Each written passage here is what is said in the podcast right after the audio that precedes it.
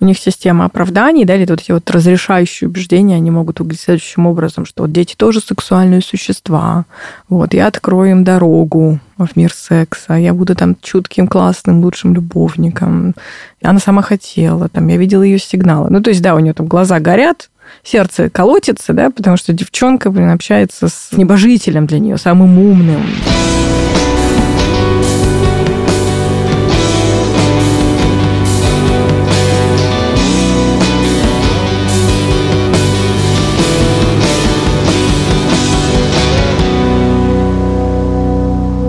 Привет, с вами ученицы. Хочется сделать паузу в нашем насыщенном событиями повествовании. Пауза эта нужна, чтобы разобраться в вопросах, которые у нас накопились. Например, когда ребенок перестает быть ребенком? И почему сексуальные отношения взрослого с ребенком табуированы?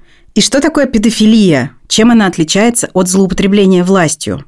Чтобы найти ответы, я поговорила с психиатром и сексологом Аминой Назаралиевой и психотерапевтом Евгенией Смоленской – а все юридические вопросы задала юристке консорциума женских неправительственных объединений Татьяне Беловой. В психологии есть такое понятие, как груминг. Это когда взрослый человек создает с ребенком близкие доверительные отношения, чтобы вырастить себе удобного сексуального партнера. То, чем занимались Евгений Таранов, Сергей Ястребов и другие персонажи этого подкаста, с которыми вам еще только предстоит познакомиться, очень похоже на груминг. Я попросила сексолога Евгению Смоленскую рассказать об этом явлении и объяснить, почему это опасно для детей и подростков. Мне приходит в голову в первую очередь такой феномен эмоциональной конгруентности с детьми, который, собственно, изучался в связи с педофилией. То есть каким образом взрослых людей, у которых есть доступ э, к соответствующим им по возрасту там, и социальному, и сексуальному опыту людям, все равно тянет к детям и подросткам, которые, казалось бы, не могут быть равноправными партнерами и обеспечить там весь тот фан, который можно получить с адекватным, соответствующим себе взрослым. И вот появилось это описание эмоциональной конгруентности, что действительно люди, у которых есть влечение к детям, в том числе испытывают не исключительно сексуальные какие-то порывы, порывы, мотивы, а еще у них есть вполне такие эмоциональные, психологические э, проявления, стремления, привязанности к детям, то есть им интересно с ним общаться, они сами себя очень комфортно, хорошо чувствуют, как будто вот не ощущают эту границу. Они действительно тянутся взаимодействовать с детьми не только в формате эксплуатации детей там, и подростков, а действительно передавать им какой-то опыт, чувствовать себя менторами.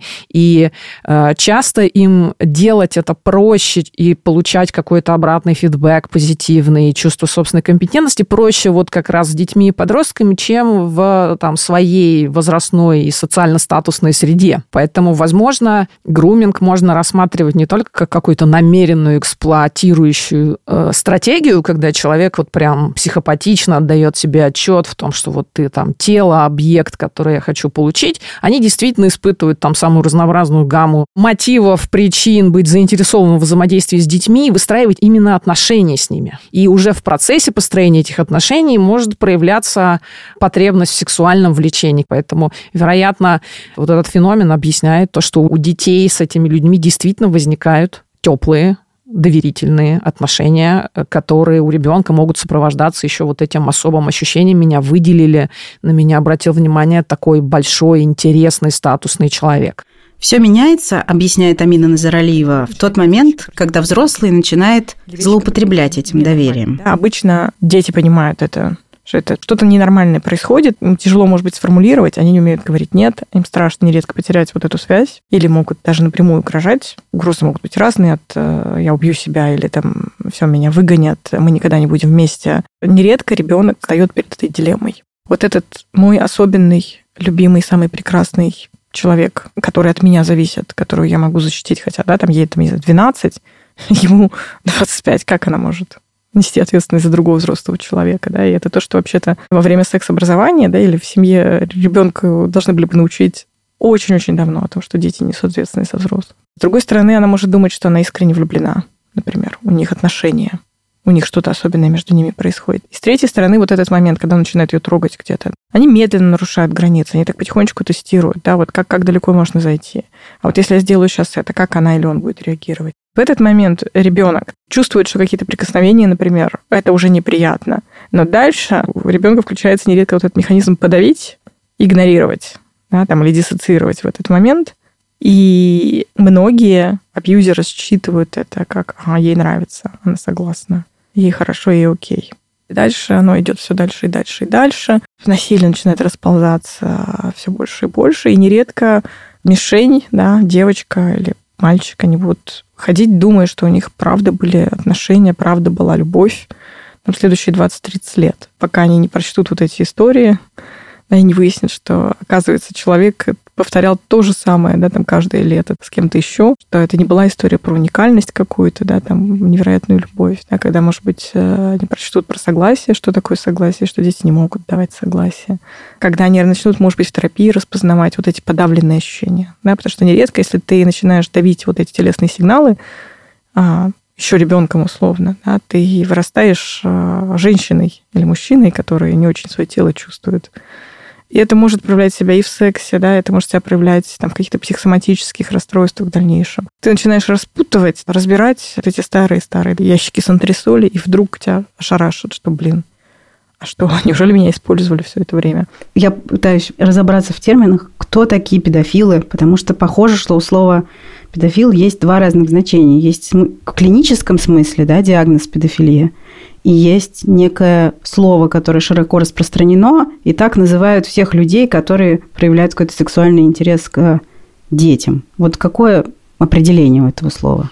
Ну, есть довольно четкие критерии педофилического расстройства. Если взять американский вариант ДСМ, это очень признанная такая классификация, которая определяет, что норма, что не норма, то там есть критерии возрастные, то есть такой диагноз может быть поставлен человеку, которому 16 лет и не раньше. У него должны быть стойкие не менее 6 месяцев а, либо действия, либо фантазия, влечение к ребенку, который не менее чем на 5 лет младше его. То есть там очень важна эта вилка между объектом влечения и, собственно, актором. И у него должен быть какой-то дистресс, Здесь э, такой интересный вопрос, испытывает ли педофил дистресс от того, что его тянет к детям. Но в любом случае у него там есть потенциальные или реальные негативные последствия с точки зрения оценки социума, там, уголовного кодекса, его деяний. Дальше там есть уточнение, это эксклюзивный вариант или не эксклюзивный. Эксклюзивный – это когда человек не испытывает влечения никому, кроме детей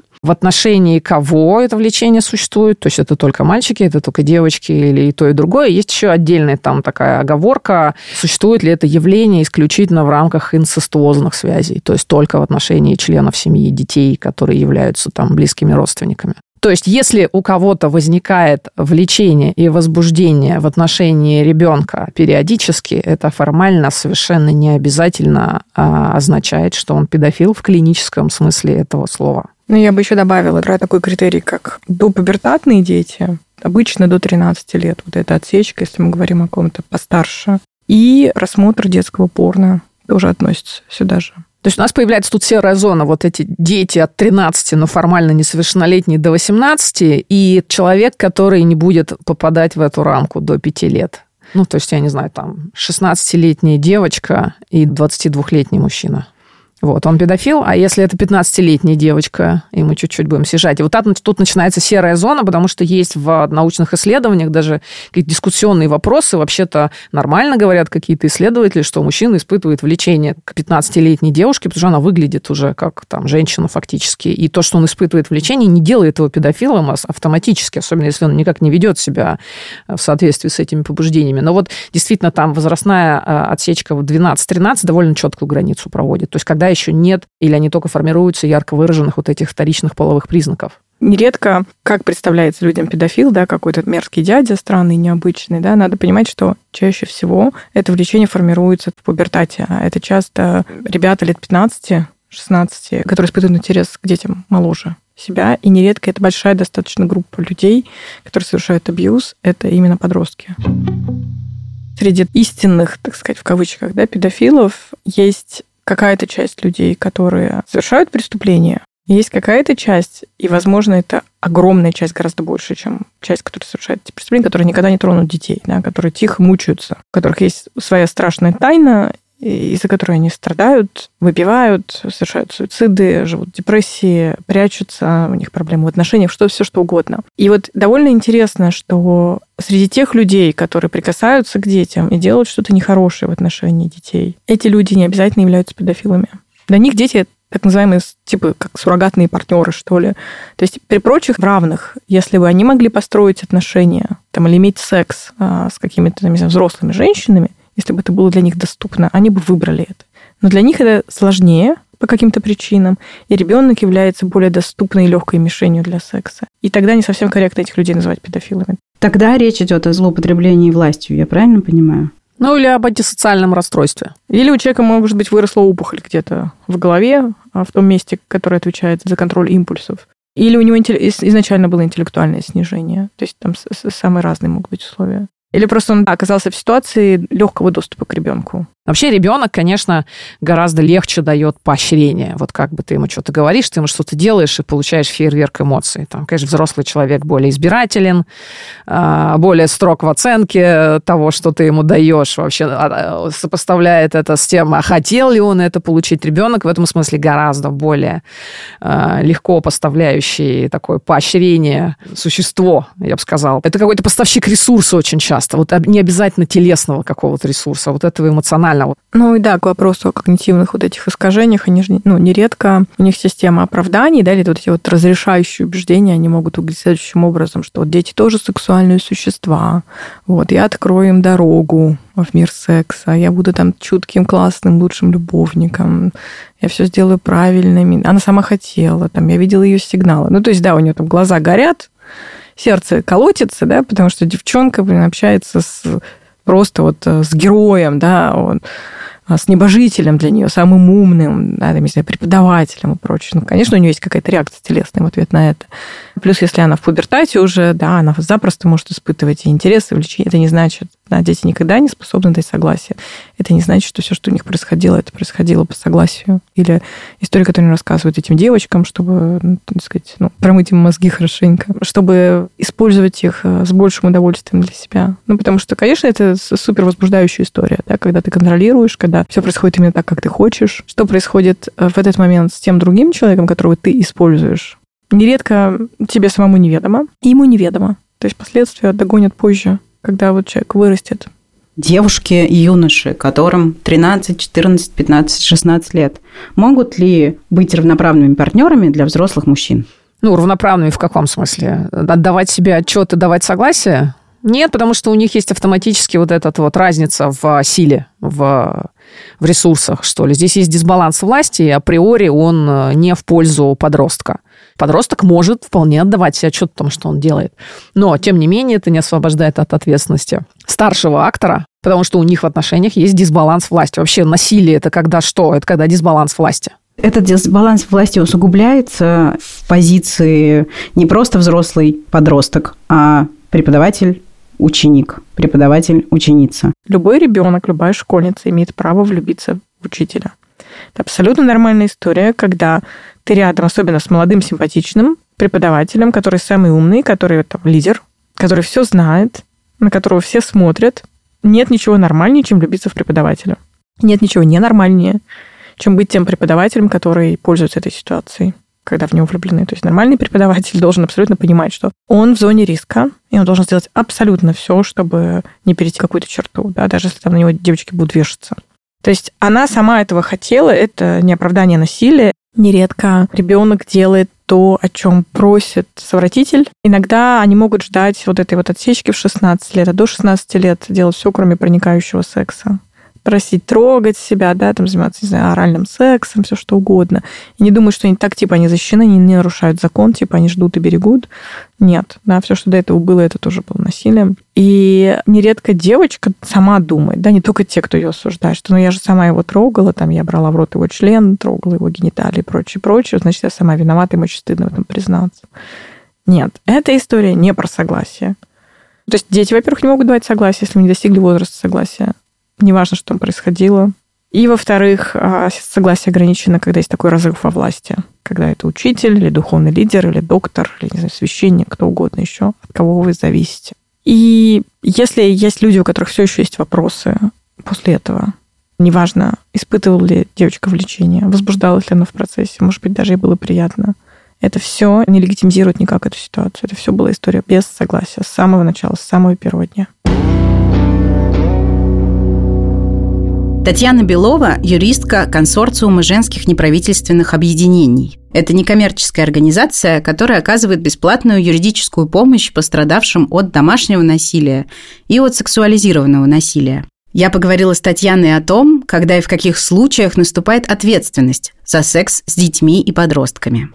Что такое возраст согласия? На самом деле возраст согласия – это такое понятие, которое скорее устоявшееся, медийное, но не правовое. То есть у нас нет в Уголовном кодексе четкого определения возраста согласия, то есть с какого возраста допустимо э, заниматься сексом условно. Это обычно условная цифра, которая разнится от общества к обществу, но в целом составляет от 14 до 16 лет. В России возрастом согласия принято называть 16 лет, потому что у нас есть отдельная статья, 134 статья Уголовного кодекса, которая предусматривает ответственность за половое сношение с лицом, не достигшим 16 лет.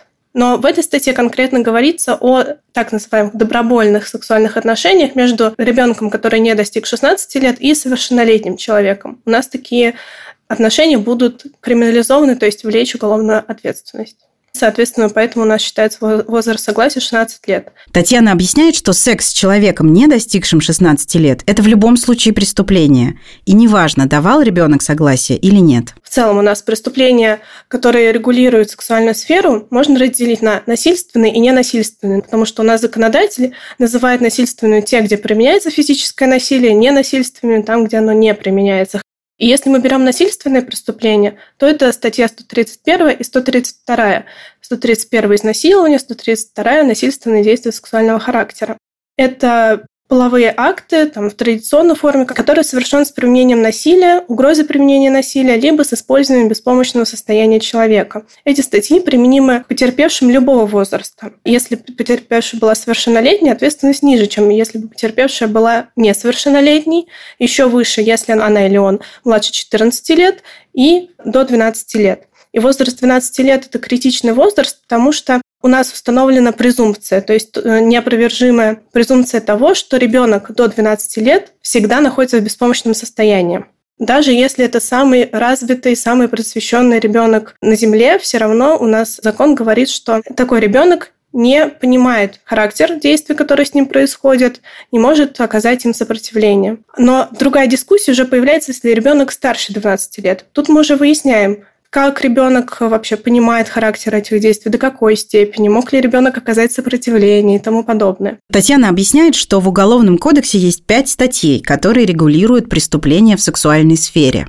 Их используют в разных случаях, в зависимости от того, применялось ли к потерпевшим насилие. Они предусматривают разное наказание в зависимости от разных факторов, в том числе от возраста потерпевших. И 133 статья, которую я бы как раз называла неработающей. Это понуждение к действиям сексуального характера.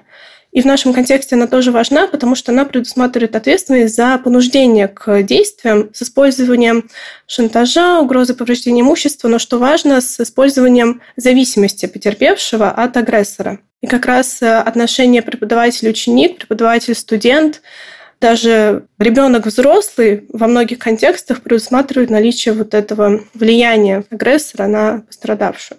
Но эта статья применяется крайне редко, очень редко. А почему? Потому что у нас либо переходит квалификация на другие статьи, обычно понуждением дело не ограничивается, к сожалению. У нас в целом люди обращаются к правоохранительным органам крайне редко, еще реже это делают в контексте сексуализированного насилия, и еще реже это делают дети. И Отдельный фактор того, что эта статья сложна в доказывании. То есть внуждение э, происходит на словах, и ладно, это, если это еще переписка или какой-то звонок, записанный по диктофону, но обычно это происходит вызов в кабинет, личная беседа у нас. Хорошо в целом осведомлены агрессоры о том, что из себя представляет Уголовный кодекс, в отличие от несовершеннолетних пострадавших, поэтому они скорее себя обезопасят от уголовного преследования. Секс 22-летнего мужчины с 13-летней или 14-летней школьницей – это преступление или нет? Это преступление. Однозначно, потому что у нас потерпевшая младше 16 лет. Вопрос, какое преступление? Здесь уже будет проводиться психолого-психиатрическая экспертиза потерпевшей для установления того, в каком состоянии она находилась во время того, как это происходило. Есть вероятность того, что в таком возрасте ребенок ну, просто не осведомлена о сексуальных отношениях, учитывая, что у нас и э, сексуального просвещения как такового нет. Соответственно, если это будет установлено, то она может быть признана находившейся в беспомощном состоянии, тогда это будет изнасилование. Если же такого не будет, то тогда это будет половое сношение с лицом, не достигшим 16-летнего возраста. Правильно ли я понимаю, что в начале 2000-х был какой-то период, когда вот этот вот возраст, э, прописанный в Уголовном кодексе, половое сношение с лицом не достигшего возраста, сначала он был 16 лет, потом стал 14 лет, а потом снова 16? Да. Если смотреть хронологию, действительно возраст менялся. У нас и вот эта презумпция от 12 лет появилась только 10 лет назад. Раньше такого не было. Как вам кажется, в каком проценте случаев пострадавшие могут рассчитывать на то, что их дело примут? И как часто вообще, учитывая, что нас не любят обращаться в полицию, но как часто такие дела доходят вообще до возбуждения дела? Да, это очень классный вопрос очень нужный в том числе. Мы недавно проводили исследование с Академией безопасности Ольги Бачковой, вот консорциум и Академия безопасности, как раз для того, чтобы понять действительно масштабы сексуализированного насилия и масштабы э, того, насколько эта проблема остается скрытой. У нас получилось, что лишь 1% преступников вообще понесли какое-либо наказание. Это были результаты как э, опроса, так в том числе результаты анализа э, статистики, которые нам прислали в ответ на запрос и результат анализа статей э, на сайте Следственного комитета. Многие просто не обращаются, потому что, во-первых, стыдно, страшно, во-вторых, потому что насилие очень часто совершается со стороны знакомых людей. Собственно, еще одна наша цель во время исследования была выяснить, кто является фактором риска. Как раз сказал, что родственники, знакомые, в том числе педагоги, это люди, которые с большей вероятностью совершают сексуализированное насилие, чем незнакомый человек. И как раз дети просто не сообщат об этом не то, что в правоохранительные органы, но и кому-либо из друзей и близких, потому что они пытаются защитить этого человека. То есть они одновременно могут подвергаться насилию, в то же время хотеть продолжать оберегать преступника. И, конечно же, полиция часто не принимает заявления, Потому что обращаются спустя какое-то время, и начинается полемика о том, что ну, много времени прошло, чего вы пришли, надо было раньше приходить. Но не все так просто, как раз потому, что эту травму нужно самим собой проработать. Во-вторых, потому что вот мы с возрастом уже все больше и больше узнаем о том, какие сексуальные отношения являются нормой, а что на самом деле э, преступные действия. Вот. И потому что преступления чаще всего длящиеся, когда мы говорим о родственниках, о знакомых, о педагогах, даже если это был там летний лагерь или специальная школа, которая ограничена во времени, в течение этого времени это могло происходить. Чем дольше это происходит, тем со временем еще тяжелее обратиться. Еще более маленькая часть дел доходит до суда. Но если сроки давности по делам все-таки выходят, это не значит, что не нужно обращаться с заявлением о преступлении, потому что каждое заявление о преступлении должны принять. По каждому из них должны провести проверку. И если есть действительно признаки того, что преступление было совершено даже там, 20-25 лет назад, должны проводить расследование. Пусть они потом прекратят дело, но факты они установят. Когда мы говорим о преступлениях, совершенных людьми, которые занимаются образовательной деятельностью или работают в сфере воспитания, конечно, совершение преступлений против половой неприкосновенности, то есть совершение сексуализированного насилия, предусматривает еще более строгую ответственность, потому что у нас есть отдельное основание для отягчения уголовной ответственности в статье 63. То, что человек занимается конкретно образовательной воспитательной деятельностью, то есть часто взаимодействует с детьми. Поэтому наказание для них должно быть жестче, и законодатель тоже на это обращает внимание. Ого. А статья 63 это что? Там перечень отягчающих обстоятельств. Но они там разные а. для всех видов преступлений. Там вот отдельно есть совершение преступления против половой неприкосновенности со стороны работника образовательной организации, работающей в сфере воспитания, образования и так далее. Там большая достаточно часть. Про сроки давности я как раз хотела поговорить. Какие они в случае тех статей, о которых мы говорим? У нас, конечно, статей всего пять, но у них так много частей, и для каждой у нас действует различный срок, потому что алгоритм определения срока, он такой. Мы сначала смотрим, какой тяжести это преступление. То есть мы берем конкретную часть преступления, смотрим, какое там наказание. В зависимости от этого наказания мы определяем степень тяжести. Как раз дела о сексуализированном насилии в отношении детей часто это дела тяжкие и особо тяжкие. По таким делам срок давности составляет 10-15 лет. По тяжким 10, по особо тяжким 15. Как это вообще можно доказать, если в большинстве случаев эта ситуация he said, she said? Ну, то есть это никак нельзя проверить. Как говорят э, все мои э, собеседники, которые что-то подозревали, но ничего не сделали, ну, я же свечку не держал. И вот если свечку-то никто не держал, то как это доказывается? Вопрос доказывания действительно сложный по делам сексуализированного насилия, как и по делам о домашнем насилии. То, что происходит с закрытыми стенами, обычно остается за ними как раз потому, что вокруг никого нет, кроме этих двух людей, между которыми происходит преступление. Но одновременно с этим, например, есть различного рода экспертизы. Например, если мы говорим о насилии в отношении детей, как раз мы часто прибегаем к помощи психологов, психиатров. Я встречала несколько случаев, где удалось э, доказать преступление на основе аудиозаписи и э, скриншотов переписки. Например, где сами агрессоры подтверждали, что они осуществляли насилие. Косвенные свидетели, например, которые могут подтвердить, что действительно поведение ребенка изменилось, например, школьные учителя, которые это видели, классный руководитель, дети, подруги те, кому ребенок мог рассказывать о произошедшем, его близкие друзья, родители. Это все может являться доказательством, и в совокупности, конечно, суд все оценивает. Например, другие потерпевшие, которые также сообщают об аналогичных деяниях, они тоже вот в совокупности несколько заявлений демонстрируют, что действительно показания как-то перекликаются, и это может быть тоже дополнительным вкладом в систему доказывания по делу. Как мы знаем, по преступлению сразу после изнасилования рекомендуют всем проходить судмедэкспертизу для того, чтобы зафиксировать какие-то повреждения или зафиксировать факт случившегося полового акта. Как правило, когда речь идет о детях, подростках, это невозможно сделать особенно если они где-нибудь там в лесу с преподавателями, без связи, без всего. Если нет возможности провести судмедэкспертизу и получить вот эти доказательства того, что половой акт действительно был, все равно можно доказать, что насильственные действия были, правильно я понимаю? Да, да, конечно. Это не определяющий фактор. У нас же так много действий, которые могут считаться сексуализированным насилием. Это не только проникновение в тело там, различными способами, в том числе какие-то действия, которые происходят на поверхности тела или просто даже устные, или там демонстрация чего-либо, даже если сам преступник там, что-то сделал, это также может быть э, сексуализированным насилием. То есть это не должно быть решающим фактором то, а как именно происходило насилие. Конечно, если сразу после случившегося обратиться в медучреждение, это тоже будет дополнительным доказательством, поэтому это и рекомендую делать. Но если этого не было, а насилие стало известно спустя более продолжительное время. В любом случае можно собрать совокупность доказательств и без этого. А почему вы сказали, что даже если срок давности вышел, все равно стоит подать заявление о преступлении? Во-первых, потому что будет установлен факт совершения преступления. То есть у нас будет одновременно установлен факт, и будет установлено, что с момента совершения преступления прошло 15 лет но факт у нас останется.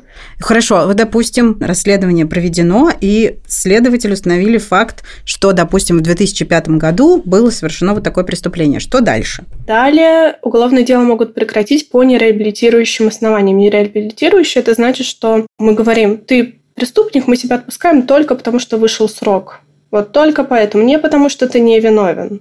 Вот если просто объяснять, то преступник не понесет наказание, но тем не менее потерпевший будет иметь права, предусмотренные для потерпевших, в том числе взыскание морального вреда, взыскание издержек. То есть можно подать гражданский иск и получить компенсацию за моральный вред? Да.